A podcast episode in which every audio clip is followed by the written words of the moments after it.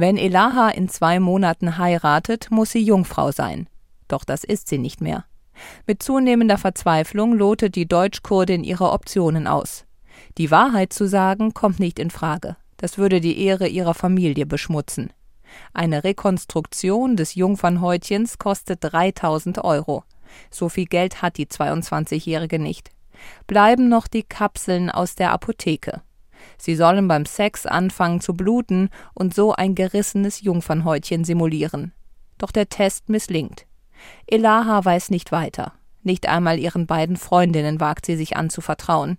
Dabei sind alle drei frustriert von den strengen Regeln ihrer Community. Manchmal wünsche ich mir, wir hätten deutsche Vaginas. Alles an uns ist kurdisch. Unsere Vaginas sind kurdisch, unsere Titten sind kurdisch, sogar unser Schweiß ist kurdisch. Ganz ehrlich, die Herkunft unserer Vaginas ist doch eh egal. Egal ob bosnische, deutsche oder polnische Vaginas, das verfickte Patriarchat macht keinen Unterschied. Milena Aboyan zeigt in ihrem Diplomfilm der Filmakademie Baden-Württemberg eine archaische Welt mitten in Deutschland.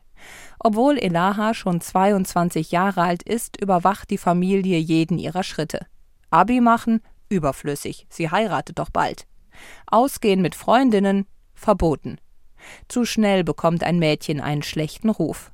Und auch ihr Bräutigam gibt ihr zu verstehen, wer sich nicht an die Regeln hält, ist eine Schlampe. Jede Form von Selbstbestimmung scheint für Elaha und ihre Freundinnen ein unerreichbares Ziel. Du lügst doch auch für mich. Scheiß drauf.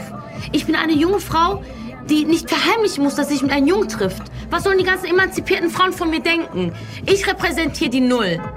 Gut. Dann sag's doch genauso deiner Mutter. Regisseurin und Co-Drehbuchautorin Milena Aboyan ist selbst jesidische Kurdin. Als Kind ist sie mit ihren Eltern aus Armenien nach Deutschland gekommen. Geschichten wie die von Elaha kennt sie einige. Und doch ist es ihr wichtig zu betonen, dass es ihr mit dem Film nicht nur um das Problem einer bestimmten Kultur oder Religion geht.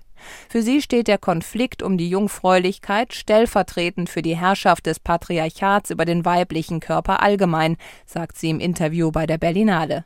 Das mache sie wütend. Aber diese Wut treibt mich auch an. Ich hatte in der Vergangenheit Probleme oder Schwierigkeiten damit, laut zu sein, ich mir dachte, ah, ich muss mich ein bisschen unauffällig verhalten. Aber mittlerweile denke ich mir, nein, lass uns auch vielleicht irgendwo auch polemisch sein, um überhaupt gehört zu werden. Und dann können wir vielleicht differenzierter sprechen. Aber ich bin ein Riesenfan davon, die Wut nach außen zu tragen, ja. Dennoch verurteilt Aboyan keine ihrer Filmfiguren. Nicht Elahas Eltern und Schwiegereltern, die sie vor der Hochzeit so unter Druck setzen, und auch nicht Ärzte, die Operationen zur Rekonstruktion des Jungfernhäutchens anbieten. Und das, obwohl sie wissen, dass sie damit den Mythos einer Jungfräulichkeitsgarantie am Leben erhalten.